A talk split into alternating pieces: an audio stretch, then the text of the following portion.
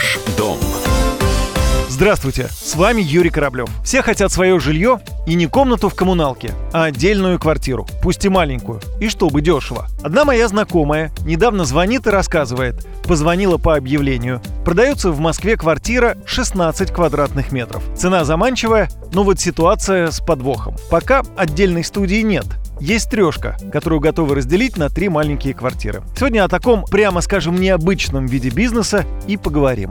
Итак, в Москве и крупных городах, Санкт-Петербурге, Екатеринбурге и других работают компании, которые продвигают данный проект и зарабатывают на этом. По некоторым данным, прибыль у них хорошая. За месяц получают до миллиона рублей. Для этого нужно найти трех-четырехкомнатную квартиру, которая бы подходила под определенные требования, рассказывает юрист Мария Кузнецова они должны быть либо на первом этаже, либо они должны быть на втором этаже над коммерческим помещением, над нежилым. Это очень важно для того, чтобы соблюдали все СНИПы, все нормы и правила. Важно соблюдать одно правило, чтобы такое самое важное правило, чтобы санузел студии квартиры не был над жилой зоной соседа, да, чтобы не получилось так, что у человека там спальня, а над спальней, над его, получается, санузел, да? Такого не должно быть. После того, как нашли подходящую квартиру, договариваются с собственниками, что продадут ее не как целый объект, а по долям. На этом этапе сложностей обычно не возникает, потому что ни для кого не секрет, что многокомнатные квартиры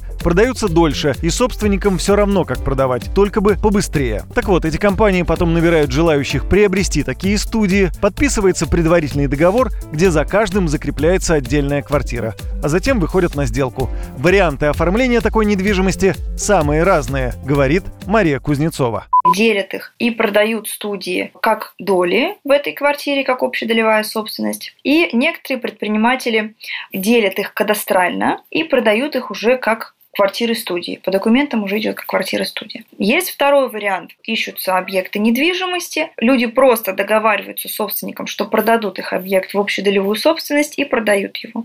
И вот тут-то самое интересное и начинается. Рисков владения такой недвижимостью много. Предположим, в один прекрасный момент хозяин своей квартирки решил продать ее. Для этого нужны будут отказы соседей, владельцев таких же студий, от преимущественного права покупки. Второе. Невозможно узаконить такую перепланировку, где мокрые точки, канализация разведены по всей квартире. Ну еще много-много других подводных камней. В общем, если раньше, чтобы получить приличную прибыль, деятельные риэлторы коммуналки расселяли, теперь их, напротив, создают. С вами был Юрий Кораблев.